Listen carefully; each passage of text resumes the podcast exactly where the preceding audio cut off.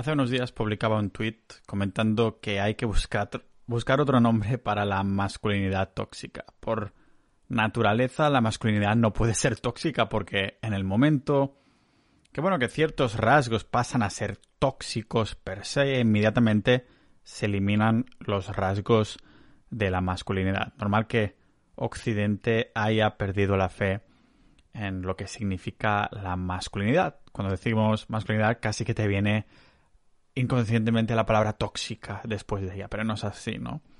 ¿Y quién tiene la culpa de todo esto? Es difícil de decir, pero hace unos años, no hace mucho, la Asociación Estadounidense de, de Psicología publicó una serie de guías clínicas destinadas a los psicólogos profesionales, lógicamente, en las que se describía cómo tratar a hombres y niños. Y aunque no llegaron al extremo de calificar a la masculinidad como un trastorno mental, el mensaje estaba claro. Si tienes cualquiera de los rasgos asociados tradicionalmente con la masculinidad, entonces, bueno, eres un peligro para ti y para los demás. El artículo de introducción a, las guías incluía el fragmento que, que ahora os diré, que resume bien lo que pretende esta asociación que lleva la batuta de muchísimas otras asociaciones relacionadas con la psicología, ¿vale? Decía, os cito, la base principal de los futuros estudios es que la masculinidad tradicional, mm, marcada por el estoicismo, la competitividad, la dominancia y la agresividad,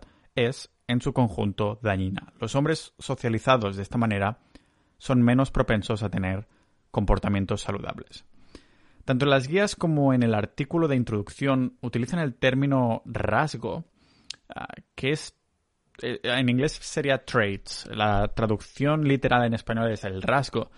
Que si lo paramos a pensar es totalmente impreciso. ¿Por qué es impreciso? Pues porque los rasgos son maneras de comportamientos, de comportarnos, que, que nos ayudan a movernos por el mundo. Podría afirmarse que estos traits, rasgos, rasgos, me ha salido con, el acento español incluso, digo en inglés, que estos rasgos que acabamos de mencionar se manifiestan de... Mm, bueno, de forma más común, lógicamente, en los hombres que en las mujeres, al igual que hay otros rasgos que las mujeres enseñan con mucha más frecuencia que los hombres. Por eso creo que afirmar que en su conjunto estos traits, estos rasgos son dañinos es una completa gilipollez. Por ejemplo, Fijémonos en el rasgo como, es la compasión, por ejemplo. Estoy seguro de que, la, de que esta asociación, la APA, y, todos nosotros estaríamos de acuerdo que la compasión es, bueno, un rasgo positivo y que es bueno tenerla, tener esta, esta manera de ver las cosas, de actuar, la compasión, pero solo si se desarrolla de forma correcta. Si eres demasiado compasivo, te arriesgarás a que los demás se aprovechen de ti y, bueno, y a perjudicar a otras personas que pueden llegar a desarrollar resentimiento y bueno, es un problema que vemos bastante a menudo. O sea que sí, la compasión puede que sea un rasgo maravilloso, pero solo si se enfoca de la manera correcta, bajo ciertas circunstancias. Podemos decir exactamente lo mismo, exactamente lo mismo con los cuatro rasgos tradicionales de la masculinidad que la APA considera como dañinos. Podemos empezar, por ejemplo, por el estoicismo que no es más que, bueno, la definimos, mm, el estoicismo es una filosofía en sí misma, pero nosotros en este contexto eh, no es más que la, definimos como la capacidad de contener las emociones y actuar de manera, mm, llamémoslo, productiva, con asertividad. Lo de contener las emociones me refiero a más bien a controlarlas, no a retenerlas para no enseñarlas, que ya sabemos esto de, oh, no puedes enseñar las emociones si no eres un hombre. No, esto es otra cosa totalmente aparte, ¿vale? El estoicismo es algo que, que querría desarrollar y perfeccionar cualquier persona que tenga más de dos años de edad. Todos conocemos a alguien, de, ya sea en, en el trabajo, en nuestra familia o cualquier de nuestros círculos sociales que se está quejando todo el rato sobre las cosas más tontas, las cosas más insignificantes, pero que al mismo tiempo no propone ningún tipo de solución. La típica persona que se queja de absolutamente todo y no ofrece, no pone nada encima de la mesa para, para solventarlo, ¿no? casi que se nutre de quejarse todo el día y después, si pasas mucho rato con esa persona, te lo contagia, ¿no? Solo se queja. Ese sería el caso de una persona que no es estoica. y que no ha aprendido a contener, digamos, las emociones y convertirlas en acciones. Con tanto lloriqueo se está perjudicando a sí mismo y, lógicamente, al resto del equipo o de la familia o de lo que sea que el círculo social en el que esté. Claro, en el otro extremo de la balanza estaría la típica persona que tiene un problema que debería plantear al resto de su equipo, pero que no lo hace por orgullo o porque cree que se podría meter en problemas. vendría a ser el contrario del que lloriquea todo el rato, ¿no? En este caso particular, mm, para un equipo de trabajo, por ejemplo, pero viene a ser por un motivo diferente, que es que se caiga algo que debería plantear abiertamente. Estamos hablando del otro lado de la balanza, ¿vale? Esto mismo se puede aplicar también a los matrimonios y a las relaciones interpersonales, ¿no? El, el hombre debe encontrar el límite entre suprimir las emociones y expresar problemas reales y que hay que solucionar. Entonces, ¿es realmente malo el estoicismo? ¿Hay que reprimirlo o qué? Vendría a ser la pregunta que nos hacemos. Si ya tenemos en cuenta lo que, ya digo, la filosofía estoica es en, hay muchísimos palos que se pueden tocar y esa vendría a ser, bueno, digamos que una definición más enfocada en lo que es la masculinidad, pero es uno de los rasgos de los traits que decían, uy, esto, esto es dañino. Pero claro, después tenemos, se empieza a poner aún más interesante la cosa, porque empezamos a tomar rasgos que sí que tenemos muy asociados a algo negativo. Por ejemplo, vamos a ver el rasgo de la competitividad, ¿no? Que no es más que el impulso para, ya sea para superar a otra persona, pero también a nosotros mismos. Es la competitividad dañina. Bueno, según la APA, esta asociación, sí. Y los señores que estuvieron escribiendo esas guías, tiene gracia porque seguramente lo hicieron a través de un buen smartphone, conducían un buen coche, seguramente también tiene una casa bastante bonita y vivan en una sociedad que les permite decir lo que quieren decir. Es decir, nadie les está diciendo que no pueden decir eso, ¿no? Tienen totalmente mm, cierta libertad para hacerlo. El caso es que digo que es irónico porque todo eso no existiría no, sin la competitividad entre las personas. La sociedad se ha creado en sí gracias a personas que intentaban superar a los demás o a ellas mismas con mejores ideas o con simplemente formas más adecuadas, más acertadas de, hacer las cosas. Es, creo que otra gilipollez pensar entonces que el rasgo de la competitividad también es tóxico, como si fuera también el estoicismo, ¿no? También, ahora resulta que la competitividad también es tóxica. Claro que existe. Igual, los dos lados de la balanza. Claro que existe la posibilidad extrema de que una persona sea tan competitiva como para llegar a, arruinar sus relaciones y a no tener éxito porque nadie quiere tratar con él. Y también podría darse el caso contrario, lógico. Es decir, que una persona que sea tan poco competitiva que se conforma durante el resto de su vida con un trabajo en el que cobra el salario mínimo, después llega a casa y va en esa carrera de la rata y le parece divinamente estar ahí en la carrera de la rata, como comenté no hace muchos capítulos atrás. Pero, bueno, realmente ahora que lo pienso, necesitamos gente de los dos tipos, ¿no? Si no, de lo contrario, no habría estas escaleras y esta innovación en la que la parte de abajo también tiene que trabajar y seguir en una carrera de la rata para que los demás estén en su propia carrera o simplemente se salgan, ¿no? Pero, claro, si la competitividad se, aborda de alguna manera correctamente, llega a ser este activo tan importante para cualquier persona. Después tenemos uno que, como digo, cada vez se está poniendo la cosa más, mm, más problemática porque ahora entramos dentro de la dominancia. Cuando decimos dominancia suena inmediatamente a que es algo malo. Pero este es otro de los rasgos que dice la APA que es dañino para la masculinidad y que es uno de los rasgos presentes en la masculinidad. Y yo podría decir que sí, yo estoy de acuerdo, de acuerdo que está dentro, pero no de la manera que muchos piensan. Los seres humanos, como tal, somos una especie jerárquica y no somos ni mucho menos los únicos animales que lo somos. Por lo tanto, si no demuestras cierta dominancia, entonces otras personas intentarán dominarte a ti. Lo mismo que decíamos con la carrera de la rata es natural. O sea, habrá personas que de forma natural preferirán ser dominados y no tener que pensar en las cosas mientras que otros dirán, no, no, aquí quiero mandar yo, ¿no? o sea que o dominas o eres dominado.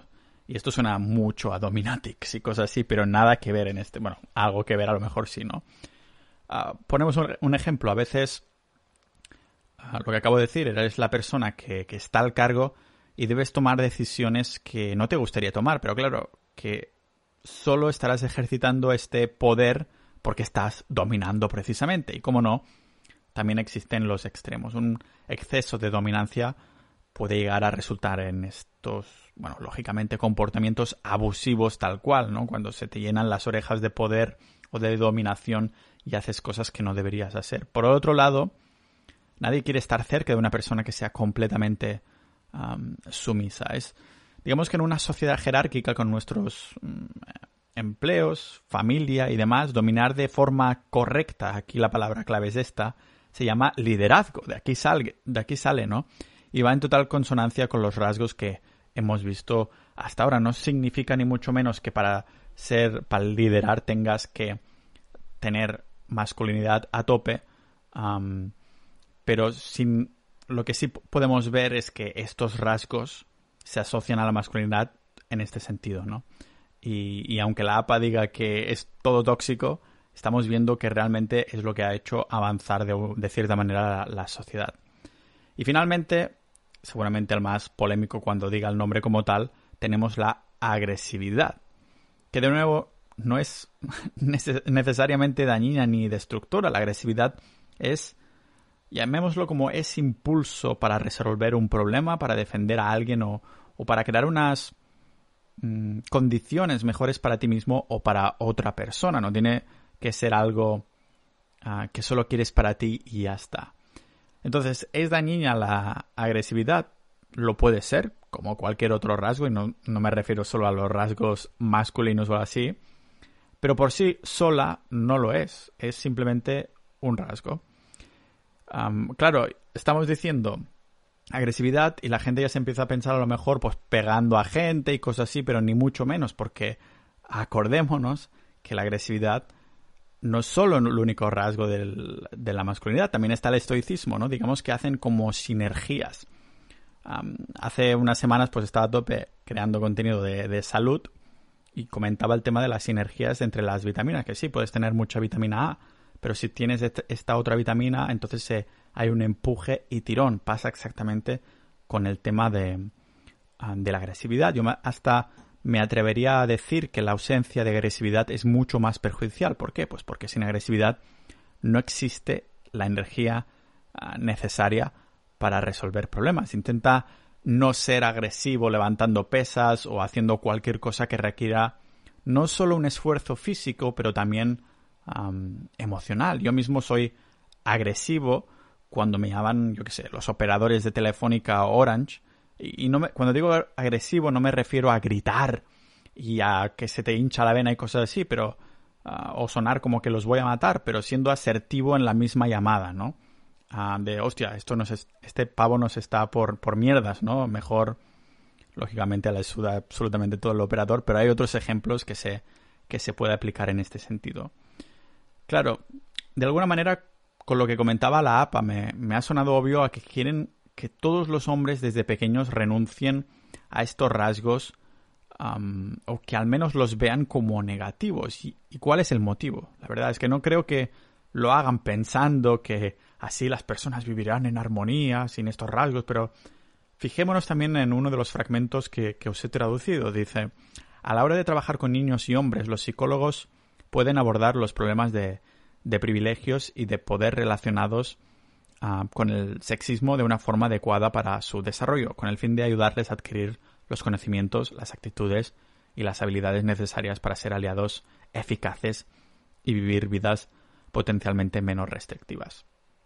¿A qué se refieren con estas vidas menos restrictivas? Ni idea, la verdad, pero fijaros en la primera parte, lo que, lo que significa básicamente es intentar convertir a los hombres en sus aliados, entre comillas, en una guerra de, ideas, con una manipulación global para conseguirlo. En este, ah, en estas guías, en estos papers, me, más adelante llegan incluso a decir que si un psicólogo es capaz de persuadir a su paciente para que renuncie a su masculinidad, será más probable que, que participe en actividades relacionadas con la justicia social. Vamos, que, ah, que yo lo, como lo interpreto es que quieren que de alguna forma ah, pasen a formar parte de estos planes, de sus planes, y como vas a tener a alguien que te lo planteas, ¿no? Si, ¿Cómo vas a tener a alguien que tiene rasgos de dominancia, de agresividad, de competitividad y estoicismo haciéndote caso? Esto no deja de ser mi interpretación, pero hago hincapié porque estos rasgos, al menos para mí, son importantes para, para el desarrollo personal. Y cuando hay instituciones que dicen que hay que dejarlos del lado, sinceramente me parece bastante, bastante repugnante, ¿no? Son rasgos que estas personas, de alguna manera, o así lo estoy percibiendo yo, ah, quieren convertir en algo que parece casi una vergüenza. Es decir, que si los expresamos, ah, seamos del tipo, oh, ¿cómo te atreves a mostrar este tipo de rasgos? ¿no? Por esto, cada vez escucho más el, el término este de masculinidad tóxica. Y yo sudo completamente de aquellos que que asignan etiquetas negativas a rasgos que para mí son virtuosos, sinceramente. Los hombres están en crisis en, en Occidente, es lo que veo, es lo que veo yo, ¿no? A un nivel muy, muy profundo. Cuando digo hombres no me refiero a, a que te corten uh, el pene ahí los huevos y demás y, que o que nos pongan en cuevas ni mucho menos. Me refiero al, a la idea de, del hombre como tal, ¿vale? Y creo que por eso está un poco esta idea de masculinidad en crisis precisamente porque se asocia a tóxica, ¿vale? Digamos que Occidente ha perdido la fe en este concepto como tal, casi que instantáneamente se asocia, como digo, a masculinidad tóxica, el hecho de masculinidad.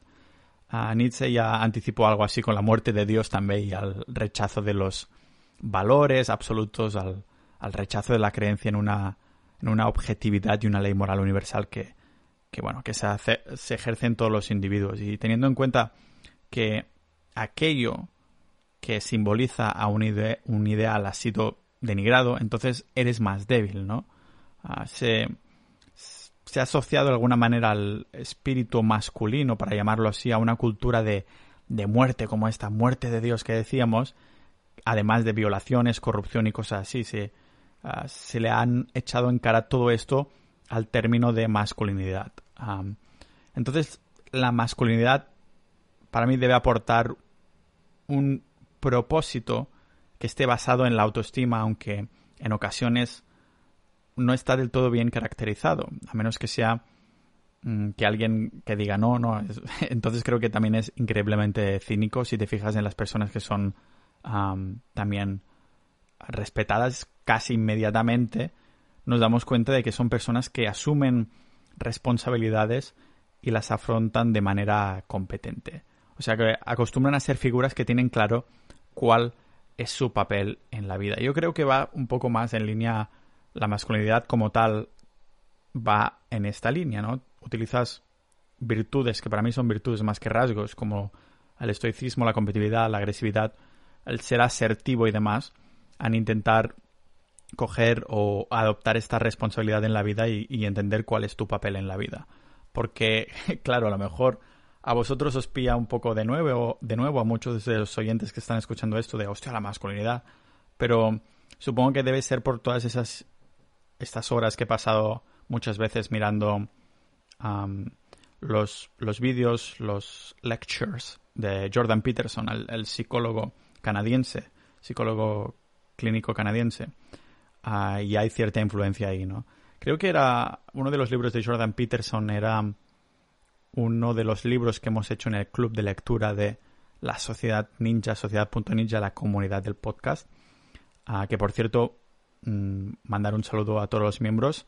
Ah, y si queréis apoyar al podcast, al contenido gratuito y acceder también a episodios exclusivos, ya sabéis que podéis uniros a, a Sociedad.ninja y ahí tenemos una comunidad majísima. No solo masculina, aunque es verdad que, hay un porcentaje más elevado. Es de todos los que me escucháis, la mayoría, yo diría que un 85% ah, sois, sois hombres, pero también ah, tenemos uh, mujeres ahí que van, que van a tope también, lógicamente. Y, no es que haga ningún target de hombres, ni mucho menos, es simplemente al, público que, que llego. Así que nada, quería, es algo de las cosas que quería sacarme un poco del pecho porque veo mucho, mucho ataque por ahí con, con los gobiernos que se han apoderado un poco de España. Ah, también, también acabo de ver que aún hay más ataques a todo esto y viendo cómo está yendo la cosa del ataque a la masculinidad en Estados Unidos y que siempre vamos un paso por detrás, estoy seguro que, que ahora también vendrá, vendrá España con mucha fuerza ¿no? este, este ataque. Y quería mm, mencionar un poco, hacer mis, mis cuatro céntimos aquí, o cinco céntimos o dos céntimos, no sé cuál es la, la expresión. Pero daros las gracias a todos los oyentes, también a los miembros de Sociedad.ninja para dar soporte al podcast. Y nos vemos en el próximo episodio de este podcast multidisciplinar de Pau Ninja.